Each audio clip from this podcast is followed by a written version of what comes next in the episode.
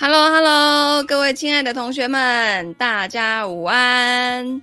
非常开心，我们又要来读书了。呃，前天是因为呢，我的家庭医师帮我预约那个残剂，然后呢，突然间就有 BNT 的残剂可以打，所以我中午，呃，他大概是十一点打来的，所以我就去去打针，然后呢，又又。办了其他一些事情，然后总之呢，因为 BNT 我大儿子是国中生嘛，他们在应该是九月底的时候就有打，然后呢，国中生打完的那个反应通常就是当天晚上头会开始剧烈疼痛，然后隔天呢会整个处于没有精神，然后头痛、头晕、想吐、手臂酸痛的状态，对。好，佩文跟思草念青都来了，然后呢，他总之他那一天就听到我说啊，妈妈你打 BNT 哦，哦，妈妈那我跟你说，你明天哈、哦、一定要好好休息，然后你会怎么样？你的手臂呀、只能举到这里呀、什么什么之类的。结果呢，我中午当天中午打完，然后当天的晚上八点，哎，头就开始很痛，而且那种痛呢是非常陌生的那种感觉，就。我自己觉得那不是一种很自然的痛，那种痛呢，感觉我现在很像在被什么东西入侵的感觉。然后后来我儿子就说：“那你赶快吃止痛药，止痛药其实还蛮有效的。”好，然后我就吃了止痛药，而且我在这就还没有开始发作的时候，我就各种就是精油啊，然后什么免疫疗法啊，擦脊椎啊，擦哪里呀、啊，然后可以可以吞什么维他命啊，都给他吃了。然后就是也是一直喝水。后来呢，那个晚上我就很累很累很想睡，然后去睡了，大概十点多十一点，好，总之睡着了。到早上八点半，就是我都还起不来耶，那种感觉就是你你知道要醒过来，可是你的身体就是不听使唤，它就是躺在那里没有要动的意思。总之呢，后来我就逼我自己起来，然后到早上到昨天的中午。头都还有点晕，头有点痛，然后手臂呢，我非常的期待我儿子说什么只能举到这里，结果我呢打的地方有酸痛感，可是没有到他那么夸张啊。然后他昨天放学就大概明昨天下午两点过后就。全部都好嘞，连头痛什么都没有了，然后手臂的酸痛也没了，还可以这样绕绕绕绕好几圈。然后他他放学一回来就很关心我说：“妈妈，你今天还好吗？你的手臂怎么样？有没有很酸痛？头有没有很痛？”我说：“我可以这样。” 然后他看一看就说：“好吧，你已经老了。” 好，总之呢，还是有一点点。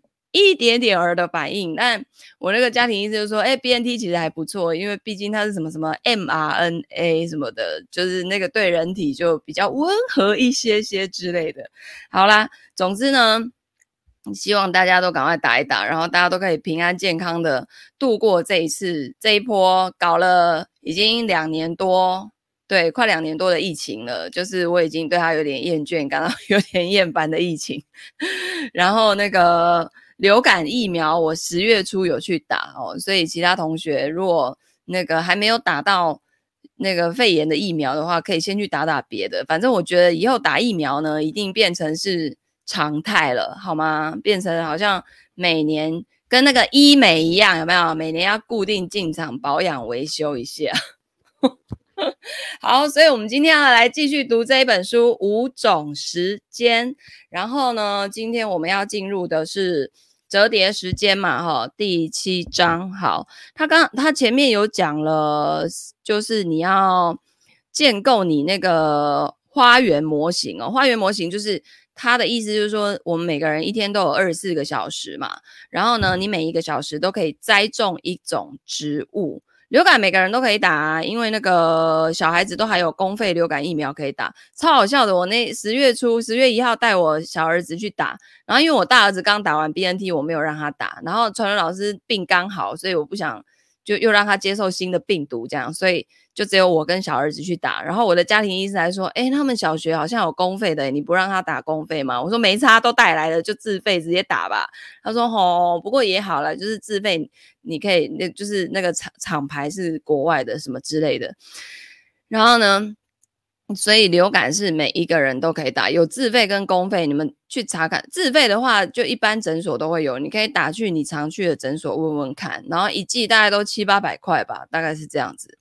好，然后那个模型的重构，它就是说，我们每个人每天都二十四个小时，然后你每一个小时你分别要栽种什么样的植物？它总共有五种植物可以选嘛。第一种就是什么生存时间的那个，然后再来是赚钱时间，再来是好看时间、好玩时间跟心流时间。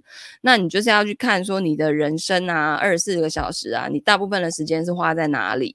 哦，那像吃饭、睡觉啊、工作啊这种，大部分就是你的工作如果是被迫的，你做得很不开心、很不愿意的那种，就是你的生存时间会占大多数。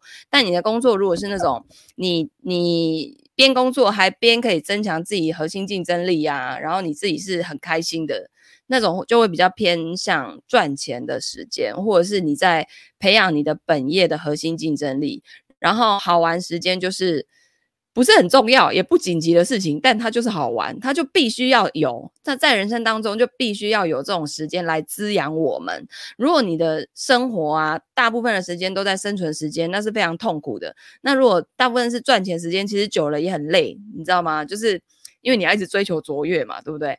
然后好玩时间就是，嗯，呃，好玩的事情嘛，就是追剧啊，然后放松啊。开心啊！你可以滋养你的内心小孩的，内心小孩其实是很爱玩的，对吧？然后那个好看时间就是跟你的身体健康、你的这副肉身有关系。那像今天早上十点到十一点就是我的好看时间，因为我们的那个瑜伽老师又来到我们家，然后来教我跟传文老师运动，对吧？好，然后最后就是心流时间。你你什么？就是你如果做一件事情，常常可以。非常非常的专注，然后到时间都忘记了，可能他已经过了三个小时，可是你觉得，哎，怎么不到半个小时的感觉啊？可是已经过了三个小时，那个就是你进入了心流时间。好，然后作者呢，就是要教我们怎么去建立你自己的这些时间的模型哦。所以他说，第一步，便是时间类型的非唯一性，就同样一件事情，它可能对某些人来说是生存时间，对某些人来说叫做赚钱时间。那对有些人来说是又是好玩时间，好，那第二步呢，就是开始要建立花园的模型。那再来第三步呢，就是把不要把平衡这件事情作为排列的依据啊。他说人生，其实我觉得这作者的观点很很棒，就是他说实际上啊，人生根本就没有平衡这个东西，就就是就是他他牵涉在选择哦，选择，然后你当下。想要选择什么？那个你就是，呃，他说，当时间推移，长久的行为叠加会呈现出他们各自的结果。你专注于什么，就更大概率的得到什么。专注的越久，积累的就越多。那当你在五种时间之内都有所专注的时候，你当然就会得到五种时间各自的结果啊，对不对？好，那第四步，他要开始教我们实现折叠时间了。在前面他有举例哦，就是厨师身上发生了神奇的事情，在一期高级烹饪课当中，他同时实现了好玩时间、赚钱时间，还有心流时间的过渡跟共存。那他是因为兴趣出发，那在学习的过程中，他锁定了核心竞争力，又在高度沉浸中掌握了技能，并且获得了幸福感。他把本来串联的事件跟阶段通过，并。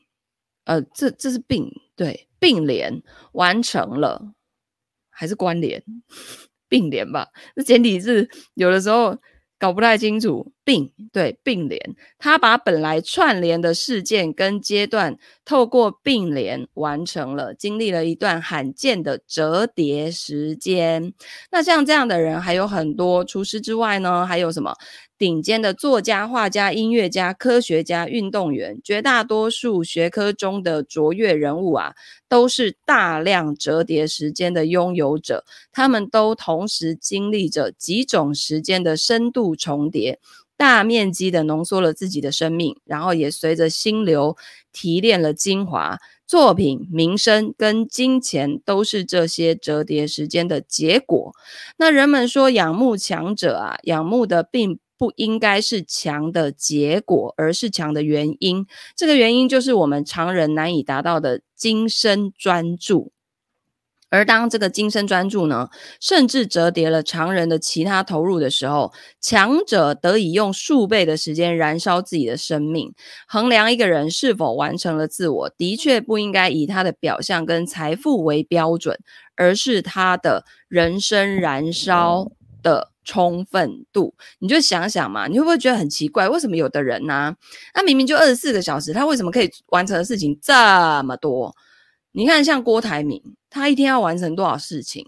所以他某种程度上是把他的时间都折叠了。就是他，他一段时间可以同时是赚钱时间，可以同时是心流时间，可以同时是呃生存时间。他现在应该比较少吧，对不对？然后。也有可能是好玩时间，就对他来讲，哈。所以未来我们判断一个方式是否值得追求，一件事情是否值得做，一个物品是否值得买的时候，我们就多了一个确切的判断标准。那看这个方向，这件事，这个物品在多大的程度上可以折叠五种时间？如果人生有捷径，那就是选择能够。折叠时间的事情，折叠时间就是最大的捷径。那大英博物馆啊，最古老的一个收藏品是一块两百万年前的石头。智人用这块石头砍砸骨头跟坚硬的果实，然后也削下骨头上面的肉。可以说呢，在两百万年前，智人手中简陋的石块啊，其实是他们找到的一小块时间折叠器。当我们的祖先使用它的时候，大量的进化时间被压缩折叠了进去，让他们可以比自然界当中其他的物种用更短的时间、更高的效率来达成目标。那现存的物种当中啊，跟人人类就是最关系最相近的就是黑猩猩。可是黑猩猩他们不会用。时间折叠器砸开跟分解食物，他们每天都用牙齿去拆解，然后咀嚼大块的食物，要用去至少五个小时。而我们这样的智人呐、啊，时的时间折叠器让每天的进食时间缩短到只有一个小时。所以呢，智人学会了借助时间折叠器，用更短的时间达到目的。之后呢，就是我们所知道的进化史了。其他物种需要等待随机突变跟性状筛选的漫长时间，人类啊，通通将其折叠进了有什么取火啊、弓箭啊、长矛啊、衣服里面。也就是说，我们会透过各种的工具来缩短完成一件事情的时间。那其实这些工具就是折叠时间的工具。所以到现在啊，人类创造出一件又一件。盛放时期的容器，不论是汽车还是飞机，还是互联网，还是手机，本质上来讲都是某种形式的时间折叠器。它们呢，让人类在永恒的时间长河当中获得了史无前例的自由。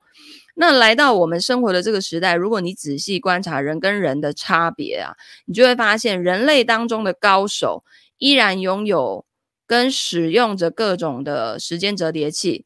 并且呢，依然在无声的折叠着时间。对我们现代人来说，时间折叠器能够将至少两种时间共同操作的工具或者方法给折叠，所以折叠时间就是我们找到的可以充分燃烧的人生道路。好，第五步，寻找超级的 R。好，什么是这个时代能够实现的折叠时间呢？可以说，正是讯息时代的到来，让我们所有人都获得了崭新的时间折叠能力，并且呢，在我们还没有深刻认识到折叠时间这个概念的时候啊，应用在了生活当中。生活跟工作中两种时间的折叠是常见的，我们通常叫做一心二用、一石二鸟、一箭双雕，可以称为二折叠。譬如说。好看时间加好玩时间，就是贴着面膜刷美剧。像我有的时候啊，就是那个我没有在露脸，然后在那个读书的时候，其实我脸是敷着面膜的。好，所以我就是可以是什么？对于来说，对于我来说，读这个书，对对于我来说是赚钱时间，因为它可以增加我的核心竞争力。然后呢，敷面膜就是好看时间，所以同样是读，譬如说四十分钟的书，我呢同时把好看时间跟赚钱时间折叠在一起了。好，然后作者还举了一个例子，叫做生存时间加好看时间，就是站着办公，或者是用带跑步机的办公桌办公。你们有看过那种视频吗？就是有人的椅子是一台跑步机，然后他就是边走路边在打电脑、看影片什么之类的。然后像我们去健身房跑步的时候，前面一定要带一个荧幕嘛。你就可以看电视节目啊，或者听你想要听的音乐啊，对不对？好，生存时间加好玩时间就叫做上班的路上听着音频故事。好，好玩时间加心流时间呢，就是用心跟孩子一起创造作品。再来是好看时间加上赚钱时间，也就是美妆博主直播他化妆的过程，就就反正。都是要化妆，不如就直播来给你们看，顺便还可以 赚点钱，对吧？好，然后再来好玩时间加赚钱时间，就是游戏玩家比赛。好，再来赚钱时间加上心流时间，就是画家完成作品。心流时间加赚钱时间，这个叫做科学家进行深度的研究。当你用折叠时间的概念啊来观察这些二折叠的使用的时候，你会发现，当赚钱时间加入折叠以后，这件事情变得非常值得持续操作。你甚至可以在字面上秀出它可以循环增强的特性。你呢，还可以判断出这其中的人有充分的理由跟充足的动力，让这件事情一直进行下去，然后获得循环增强。这个时候呢，你就会想起书中第三章展示过的曲线，虽然他们很可能已经开始在这条人生终极等式上的的曲线上面耕耘，在单位时间内呢，他们付出的努力提高了 R。那条等式你们还记不记得啊？有没有人记得？D 就是你的 dream 有没有？然后等于什么？有没有人记得？你的那个本金叫做 P，P 就是你原本的能力。然后呢，还有什么？那那那个等式我往前翻，就是那个复利复利的那个公式，P 等于呃 D，D 就是你的梦想啊、或者目的地等于 P，然后括号一加 R 的 n 次方啊。那 R 呢，就是你进步的速度。那其实，在那个呃，就是投资的领域，那个叫做报酬率哦。那 N 呢，就是时间的长度。好，所以呢，呃，就是努力的提高 R，就是努力的提高报酬率嘛。那当时间向前延伸，他们极有极大的可能在未来获得质变点。好，那这样的工作呢，不由得让人羡慕起来。那么三种时间折叠呢，能够折叠三种时间的时时间的事件啊，更难发生。在我的日常生活跟工作中，阶段性的实现过三呃时间三个折叠，就是好看时间加好玩时间加心流时间，就是全家像个团队一样一起专注做运动。好，再来好看时间加心流时间加赚钱时间。作者有写过一本书哦，叫做《米字路口问答》。那每天早晨醒来贴面膜的同时，真挚的回答一个问题，然后连续回答了一百天。接着呢，把内容结集出版。那他说，作者呢，他自己唯一的一次时间四折叠的体验啊，成了趁早学院建院模式论证可行的起点。什么意思呢？它是好玩时间加生存时间加好看时间加赚钱时间，就除了心流时间之外，好，这是他做过的一个一个一件事情，叫做和潇洒姐瘦身一百天。那最早是他自己生完女儿之后，为了要恢复身材，跟客服在家无聊，自己画的一组健身记录漫画。那以好玩的时间。好玩时间的这个面貌出现，所以他说呢，当我们准备试验陪伴用户养成习惯线上产品的时候，我们就把跟潇洒姐塑身一百天的真人版啊搬到了线上，然后在最初的一百天尝试期的时候呢，它是公司线上业务生存期的一个 MVP 产品，MVP 就是最有价值的产品。那那个时候呢，是典型的生存时间，因为它需要被论证，能够进入正向的运营才能活下来。那一百天之后呢，跟潇洒姐说成一百天，不但活了下来，到现在哦，都还是趁早行动小程序上面参加者最多的项目。运营它跟完善它的时间，都成了公司的赚钱时间。那好看时间的收获呢，首先在他的身上得到印证。他说。我呢，在长期录制的过程中啊，得到了持久的、充分的锻炼，而这个产品竟然也成了每一个用户的好看时间。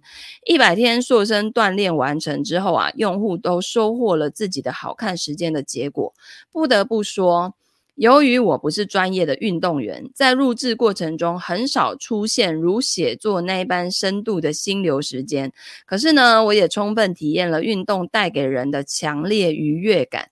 但是从折叠时间的分析角度来看待，跟潇洒姐瘦身一百天，它真是一个难能可贵的产品。可贵在不但把价值带给了我本人，带给公司，也带给了千千万万的人。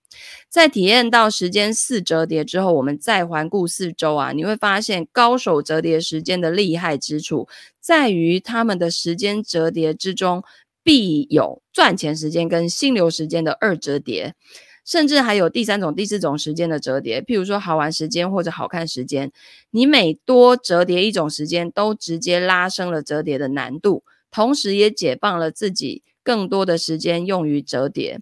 所以在折叠高手身上啊，源源不断地发生着马太效应。时间折叠折叠的越多，就越好看、越好玩、越心流，又越赚钱。那这个马太效应的核心呢，在于同一个时间内，同时有几件事情都处在他们各自的终极等式曲线之上，然后每一条曲线呢，也都运行着自己的速度 r。当有两个 r、三个 r，甚至更多的 r 合体的时候，就会变成超级的 r。这个很像什么？你一个投资组合、两个投资组合、三个投资组合，然后每个的报酬率，你都。让它去增大、增大、增大，最后你整包加起来就会超级厉害，好。而当执行者呢，又处在心流当中的时候呢，他又用自己平常五倍的讯息处理能力跟创造力运行超级 R，这就是大神的养成过程。在第二章当中呢，作者举了一个顶级运动员叫 C 罗的例子嘛。事实上呢，C 罗实现的就是。生存时间、好玩时间、好看时间、赚钱时间、心流时间的五种折叠，实现时时间五折叠的人呐、实现了生命可能性的最大化，那必然处于他所在的行业的塔尖之上，也就是最顶尖的。所以五折叠是超级 R 的实现，是时间管理的巅峰。哦，你看像 C 罗。他那个运动员，他每天在那练练练练练，第一个把自己身体练好看了，然后呢，同时他又又可以赚到很多钱，因为他在增强他的核心竞争力嘛。同时呢，他个人从小到大可能就觉得踢球很好玩，然后生存时间可能就是他要去突破那些愉悦那些困难的时候，他会感到有这种感觉。然后他在踢的时候是非常非常专注的，他又可以进入心流，哇，这简直太赞了，对不对？所以，如果此刻呢，你站在五折叠时间的顶端啊，去俯瞰花园跟四周，风景会变得非常不同。你呢，能够看到云层之后的山山峦，落落日的余晖，风扬起衣角，带来远方神秘的气息。这时候呢，你能看到低矮的植物占据花园的面积，你会开始琢磨如何重新修剪安置它们。即使呢，你不直接拥有上午的八点到十二点，下午的两点到六点，你也可能拥有晚上的八点到十二点。在你可以支配的时间里面呢，依然有足够的自由去追求时间二折叠、三折叠、四折叠、四折叠或者五折叠的生活。无足轻重的一个小时，一旦发生了折叠，会让整个生活的密度还有质量跟以往以往完全不同。那在更少的时间里面，更集中的做事，而不是用更多的时间涣散的做事。所以，其实对我来说啊，加班，加班就是没有效率的体现。为什么要加班？你如果够专注的话，其实你们自己想一想，现在上班族 在做的事情，真的需要花那么多时间做吗？真的很认真、心无旁骛的进入心流的时状态去做，四个小时绝对可以完成，好吗？四个小时肯定可以完成的。OK，好，那接下来呢，作者呢就举了这个三十六种花园模型哦。不过呢，他就是举一些例子啊，就是。呃，我看一下哈，他说有一些生活呢看起来很相似，但是本质是那么的不同；有一些生活呢看起来那么的不同，但本质是相似的。哦，我们口中的我。讲的是我们脑中的故事，而不是身体持续感觉到的当下体验。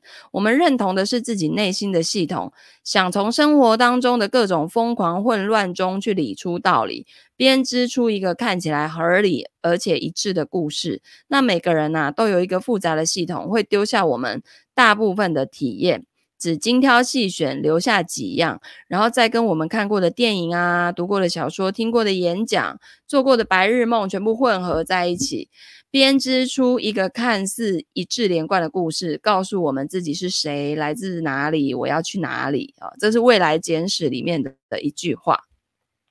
好，那这边呃，我大概读一下作者说，就是你的好看时间哈，就你的。五种时间啊，你你你的二十四小时，如果好看时间占很高的比重，心流时间占很低的比重的话，那你大概率的会成为美丽而苍白的人。然后呢，你的时间呢，如果是好看时间很少，好玩时间很高，那么你大概率会成为沙发土豆人，就是那个呃 couch potato，就是。那个中文叫什么？反正就是一直瘫在沙发上不会动的人，好。然后，如果你的好看时间很很少，心流时间很高，你常常很专注的投入某一件事情，那你呢，很容易就成很大概率的会成为邋遢但是幸福的人。有没有很多画家是长这样？就是那个发型各种，你会觉得哇哦。对，但是他常常他每天都在心流时间。好，那如果你的心流时间是很低，但是你赚钱时间很高的人，那你就会成为痛苦的有钱人。再来就是，如果你其他时间都其他时间都没有，你自己二十四小时的时间大部分都是被生存时间给占据了，那么你大概率到最后会变成机械麻木的人啊、哦。所以这个。我们五种时间最好都要来一点，好吗？好，那所以呢，我们都知道啊，不管怎么打理这座时间花园，终究还是希望自己得到快乐跟幸福的。那纵然生存时间之中的痛苦是必要的选择，而且呢，不管我们把生存时间之外的其他时间怎么排列、怎么组合啊。都是为了获得现在或是未来的快乐，也都是为有机会安排心流时间而拥有幸福的机会。那希望呢，花园模型跟以上各种时间组合能够解开你许久以来的困惑。那大约呢，在二十年前呢、作者认定世俗的成功是唯一值得努力的方向，因为他呢看到所有人都在朝同一个目标往上爬。评价人跟事的问题都是值得吗？有用吗？投入产出比高吗？跟你图的是什么？那现在呢？作者理解五种时间的体系之后啊，在所有的问题当中，一直应该被问、最有建设性，也常被作者拿来扪心自问的问题，就是图什么？就是到底是为了什么？好吗？这个问题呀、啊，明确的。在引导人辨认当下行为的目的，现在你应该明白，而且可以充分解答了。你这么苦，这么迷茫，是因为你正处在花园时间的生存时间当中，你试图要愉悦。你这么付出，这么等待，是因为你正处在花园时间的自由排列之中。你想要投入时间给好看、好玩跟赚钱，不仅要得到结果，还要得到结果中的快乐。你知道，得到快乐的瞬间，就如叔本华的钟摆，会短暂而且无聊，但是你也愿意反反复复的得到它。自由排列里面呢，充满了更高的，这是什么？这个字我不会念。什么值，然后沸点跟成瘾性，你乐此不疲，图的就是快乐。你呢，想要寻求超越，继续向深处探索，就回去种植心流时间的植物。你图的就是幸福，你图的就是此此时此刻。那作者分享说，当他之前还在电视台工作的时候，他采访了一个普遍意义上的成功人士。然后他当时呢，就跟这个成功人士提问了。他说：“他下，请问你下一步的人生规划是什么？”然后这个成功人士就说：“他还没想好哦，这个问题他可以私下回答，因为真实答案呢，公开了也不一定会被采用。呃，他的真实答案是什么呢？下一步啊，我呢，要么信佛，要么放纵，实在还没有想出别的选择。”哦，那作者说，当时他实在是听不懂，也不理解。那现在他理解了，他的时间花园继续耕种下去呢，就只有两种选择。一个选择呢，就是无限扩大自由排列里面的赚钱时间。他知道赚钱时间就是一次次的达标。继续刺激多巴胺分泌，但是他需要更多更大的刺激才可以超越之前的快乐体验。那他所说的放纵，就是这种体验的天花板。这个是这是一个形容，代表的是什么？赚钱时间无限延伸的无力感。有很多人赚钱赚到最后真的很无聊，好吗？那另一个选择呢，是找寻心流，但由于此前呢缺乏心流的体验，他所知道的心流就是宗教当中的某种极度快乐，也许是来自冥想啊、内观啊、入定或者是什么啊，但并不确切的知道。那了解心流脑神经科学的我们知道，那是大脑当中六种激素同时分泌的幸福感。六种激素中具有代表性的，就是让人感到平静安宁的。内啡肽。那现在呢，我们跟他都有了结论，他的人生计划应该是播种心流时间的植物，拥抱内啡肽，摆脱多巴胺的控制。他说，二十年后我也终于懂了哈，所以呢，就是这个是很很棒的，就。很多事情哦，你你当下可能无法体会，然后呢，时间一拉长，你经历的事情一多啊，有时候你回想到之前的某一件事情，你会觉得，其实当时我还可以有，就你终于理解了，理解了为什么，然后然后当时好像可以有更好的做法，对吧？好，然后呢，这边呃，作者啊有一个，我觉得有一个。有一个金巴多教授，哈，他讲了一个金巴多时间心理学，啊，他把时间呢，就是时时间观理论认为啊，每一个人看待自己人生的过去、现在、未来的态度，都可以经过测试得出既有的时间观被区分为六种。第一种就是积极的过去时间观。那拥有这种时间观的人，会以积极的态度组织记忆。每当回顾过去的时候，他们会认为自己度过了一段快乐美满的人生，然后为此感到满足。第二种呢，是消极的过去时间观。拥有这种时间观的人，回顾过去会感觉曾经的经历非常的糟糕，令人沮丧。那第三种是享乐主义的现在时间观，拥有这种时间观的人讲究及时行乐，今朝有酒今朝醉，花开堪折直须折，时搞时担灯嘿的那一种哈。那像这种人通常不会来做财务规划，嘿，我的客户里面没有这种人。好，第四，宿命主义的现在时间观，拥有这种时间观的人，用命运来解释已经发生跟没有发生的事情，觉得自己力量渺小，命运是不能被改变的。好，第五个，未来时间观，拥有这种时间观的人啊，擅长做计划跟延迟满足，他们志向高远，乐于计划跟执行。对极端的未来时间观者来说，停下来享乐就是浪费时间，好像有一点哈、哦，这种这种就是觉得现在每一个点都做好，未来就会变好，未来就自动会好的。然后他是很有未来时间观的人，通常就比较自虐。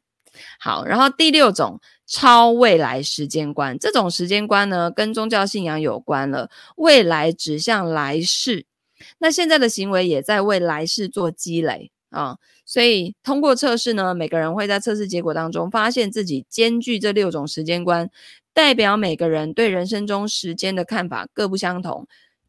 时间观，时间观呢，也能解释很多问题，譬如说，吃到很撑是一件享乐主义的现在时间观的事情，是为了满足当下的食欲。锻炼是一件未来时间观的事，是为了塑造未来好看的身材。恋爱是一件享乐主义的现在时间观的事情，当事人现在相爱。而结婚呢，是一件未来时间观的事情，当事人要求的是未来。所以呢，你。你加入这个时间观理论来看待很多问题之后，你就会发现很多区别都在于这个行为是要现在还是要未来哦。那在了解六个时间观的描述之后，我们会发现对于五种时间优先级的困扰啊，来自其中享乐主义的现在时间观跟未来时间观的冲突与矛盾。哦，譬如说。财务规划就是这样子，你你到底是要把钱留给未来比较多，还是留给现在比较多？我们不可能为了未来很美好的日子，然后让我现在过得很苦逼吧？就是我现在连连我那个去聚餐我都不去，那那就没朋友啊！那你留那么多钱给老人，你老了要跟谁聚餐？你就没朋友啊！你要跟鬼聚餐哦！所以这就是财务规划，真的就是为了要。要那个取得一个平衡的概念，就因为资源真的很有限。好，所以佩文说他昨天爬步道有进入老师说的心流时间，所以你你爬了感觉只有十分钟，然后其实已经一个半小时过了嘛，是这个概念吗？我我跟你讲，真的没事，就是要去那个大自然很多树的地方，然后去接近这些天然的东西、天然的植物。好，所以在我们拥有的五种时间当中，好玩时间、心流时间显然。是属于享乐主义的现在时间观，因为我现在立刻马上就要收获到好玩跟心流嘛。而生存时间跟赚钱时间的特点是什么？生存时间是为了以后可以逾越这样的时间，那赚钱时间是为了以后可以赚到钱。所以两者显然是属于未来时间观的行为。那好看时间就要看具体是什么了。如果用来健身，那就是典型的未来时间观。所以接受测试的每个人呢，会在测试结果中啊，发现自己兼具这六种时间观。每种时间观呢，会获得一个对应定的分值。那针对结果，多巴胺教呃不是金巴多教授给了人们一个标准答案，就是。世界上可以存在一个健康、平衡、快乐的时间观配比。相似的高水准的未来时间观，跟享乐主义的现在时间观，再加上大剂量积极的过去时间观，就是一个最棒、最理想的时间组合模式。那也是这个时间观心理学的精髓。总结的来说呢，就是有一些时间呢是为当下服务的，有一些时间是要为未来服务的。就像你的钱，有一些钱是为你的当下在服务的，有一些钱是要服务你的未来，对吗？所以，当我们呢把他们安排到在人生中的重要性跟行为的比例是一比一的时候，我们是最心安理得的。我就会觉得说，哦。我呢，有把时间花给留给，就是留给未来，也有用到当下。我有把我的钱留给未来，也有花在当下。这个就是我们在做收支管理的时候一个很重要的点。为什么 A、B、C 账户这么重要？就是你那个 C 账户就是抓大放小，不要在那边什么什么什么去什么寄杯，然后去 Seven 寄杯咖啡，然后一一个月可以省五百。省那要干嘛啊？应该是抓大放小去。你你今年的 C 账户假设有存到几十万，然后你其他就随便花啊。因为你当下你在花的当下就觉得没关系，因为我已经要把我有把存要存的钱已经都先规划好，已经都先存起来了。剩下就不要想那么多了，不要在那里斤斤计较，几抠两抠，黑金价是背后呀。就是做事情要真的要往那个有效率的方向去想。好吗？好，所以或者说呢，当我们满足于现在，不满足于未来的时候，我们的时间管理最能够兼顾当下跟未来的收获。所以呢，按照金巴多教授的建议，我们获得了一座时间花园，中五种时间最让人心安理得，兼顾现在跟未来的占比模型。好的，是什么呢？五种时间的花园最优模型有啥呢？我来看看。心流时间的占比尽可能的高，然后心流时间尽可能跟其他时间发生折叠，然后让你的生存时间的占比尽量的低。好，所以对于一个个体来说，理想的花园模型都是存在的，但是它不可能具备固定的标准，因为生活可以随着时间植物的组合变化，呈现无数种样貌。那我们可以明确的就是，如果你在一切时间的分配中都追求心流，那么生活会呈现一种全新的快乐。这就是什么？活在当下啊！你当下的时时刻刻的那种临在状态，全部都是 on 在那个点上面。我现在很认真的，就是在跟你们分享这本书，很认真。我的脑袋里面没有在想其他的事情，没有在想刚刚什么川文老师在外面拿东西啊，现在他人又不见了啊，不知道跑哪去啦。我很认认真真的在跟你分享这本书，我全心的投入，然后我会发现，哈，我已经读了四十一分钟了，可是对我来说呢，可能只有十分钟的感觉，对吧？我如果做每一件事情的当下都是这样子的。状态，然后我折叠了很多的时间，都跟心流有关的话，其实我会有幸福的感觉。好，所以呢，呃，你会有一种全新的快乐，然后你需要靠智慧跟勇气去揭秘自己的时间排列顺序，是摸索让琐碎的时间变得丰富跟隽永。在挑选时间植物，在播种的过程，人本身就是自由的。好，那。那个作者啊，对，不要省小花大。我跟你讲，真的，我看过很多，就是以前呐、啊，我在当营业员的时候，我看过很多那种客户平常省吃俭用，然后来买股票的时候，就是会给他赔大钱，我都会觉得。冰箱席几个便当两个便当安尼欠，然后这边青青菜菜，你就随便听一个消息，就随便买，然后你就让他一次，你可能可以吃两三百个便当都不止的那种钱，你就把它输掉了，你还不如好好拿去吃便当，真的是这样觉得。好，然后呢，作者说，在二零一八年的五种五种时间的线下课当中啊。作者在课堂上排列了当时的五种时间个人优先级。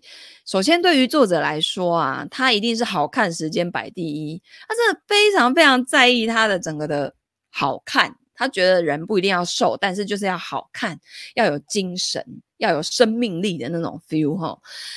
然后呢，第二个就是好玩时间，再来是心流时间、赚钱时间、生存时间是排最后的。那两年过去了，当我重新客观审视个人优先级的时候啊，发现两年前的排列其实存在一个问题。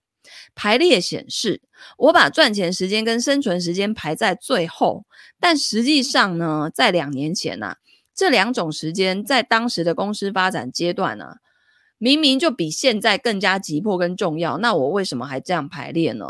这里面呢，似乎有一个隐藏的心理，就是由于我取得的赚钱时间跟生存的时间的结果并不好，所以我就假装他们并不重要。好，也就是作者呢，他就是因为他把时间都花在运动、运动啊、健身，带大家打卡，有没有？所以某种程度上，他就会。得到很多这样的赞美，哇，潇洒姐都已经四十出头了，哇，身材怎么保持这么好啊？整个什么人还这么精神啊？什么之类的，哦，然后，然后他就说，由于我取得的赚钱时间跟生存的时间的结果并不好，他就假装他们不重要。可是实际上，在那那段时期，这两个时间对他来对他来说是非常重要的。所以他说，当我说我是主观上故意把他们的优先级往后排。就可以显得一切都是我选择的结果，一切都是求人得人，就不是能力不足导致的求而不得了。这种心理呀、就是因为怕输而说自己不想赢。你看有多少人说那个有钱人啊，什么什么赚的钱啊，都是那个不法途径来的啊，哈，什么有钱人啊，有钱不一定快乐啦，有。但是你没钱就一定快乐吗？就是因为怕自己没办法做到，所以说自己不想要，是这样子。就是这种背后的心理其实。是这样，如果可以，谁会嫌钱多啊？对不对？扪心自问。好，得不到就说自己并不想要，竟然在这些道理看似都明白的自己身上发生了。如今呢，我更加成熟了，认为跟命运玩欲擒故纵有点愚蠢。命运为什么要眷顾公开说自己不想要的人呢？哦，所以你不爱钱，你整天在那里说你不爱钱，钱怎么会来爱你？你你身边有个朋友，你整天都说啊，譬如说我我说我不爱配文，我我那个就不爱配文，然后你觉得配我这样天天一直讲一直讲，配文还会一直来听直播吗？当然不会啊，对不对？我不爱我旁边那个朋友，你觉得你那朋友还会喜欢来找你吗？你整天开口都是就是说你不爱他，谁要来理你呀？对不对？所以不要再说自己不爱钱了，好吗？我们就是爱钱。钱都赶快来贴在我身上，自动直接我就是一个吸金的那个，呃，大磁铁，然后那个钱自己就会冲过来贴住我，这样子好不好？好，所以好在呢，如果你准备开始应用五种时间花园模型啊，来为你自己重新建立秩序，你就不用太不需要跟太多人展示跟宣布，你默默的排列，然后执行就可以了。当你心里真正想要的时候，你你要明确告诉自己想要的强烈程度，只有意识到强烈程度，你才会采取行动。对，那作为示例呢，我再认真排列一次我现在的个人优先级跟花园模型，他们应该是心流时间排第一，好看时间、赚钱时间、好玩时间、生存时间。那为什么赚钱时间依然排在第三位呢？那是因为经过近两年的钻研跟努力啊，在工作日我的心流时间、好看时间都能够做到跟赚钱时间更多的重叠了。当我在写作的时候，心流时间跟赚钱时间重叠；当我在健身跟录健身影片的时候，好看时间跟赚钱时间又重叠了。那正因为这经常发生的二折叠，我更多的走在了超级 R 的曲线上，也终于得以逾越本阶段的生存时间。每个人都要找到自己的理想模型，要始终挑选你热爱的时间植物，不要退缩，不要姑且为之，不要让它看起来。和别人的逻辑，不要依据潮流来修改你的灵魂。相反，只有狠狠追随最强烈的心流体验做选择，内心世界跟现实世界的路径才能连接啊，才不会零漏分离哟。被全公司同事说你爱钱，那很好啊，钱就会来贴你。榴莲哥哥什么用钱专当冬被取暖，这个。非常好，好吗？因为有了钱，我们才有更大的能量，然后更大的影响力，去让更多人的生活变更好啊！我们的有钱不是那种什么要来炫富、要来铺张浪费的，并不是啊，对不对？如果如果我没有这样的能量，我要怎么去影响别人，对不对？钱某种程度上，它就是一种能量，就是一种底气呀，对吧？好，真正的讯息呢，是只有做了才知道的讯息，真正的技能。只是只能是在尝试中积累的技能。要使用时间花园自然生长跟生态交织的力量帮你完成工作，你就必须跟时间合作，让未来自然而然的发生。在平凡的每一天，把自认为最需要的时间植物都一一种植在时间花园里，剩下的就交给历史进程了。太棒了！我们已经把第七章读完啦。明诶，下礼拜对，下礼拜要来读最后一章，叫做命运地图。你就是那个专注如一、说到做到、意志坚定的人，很棒。好的。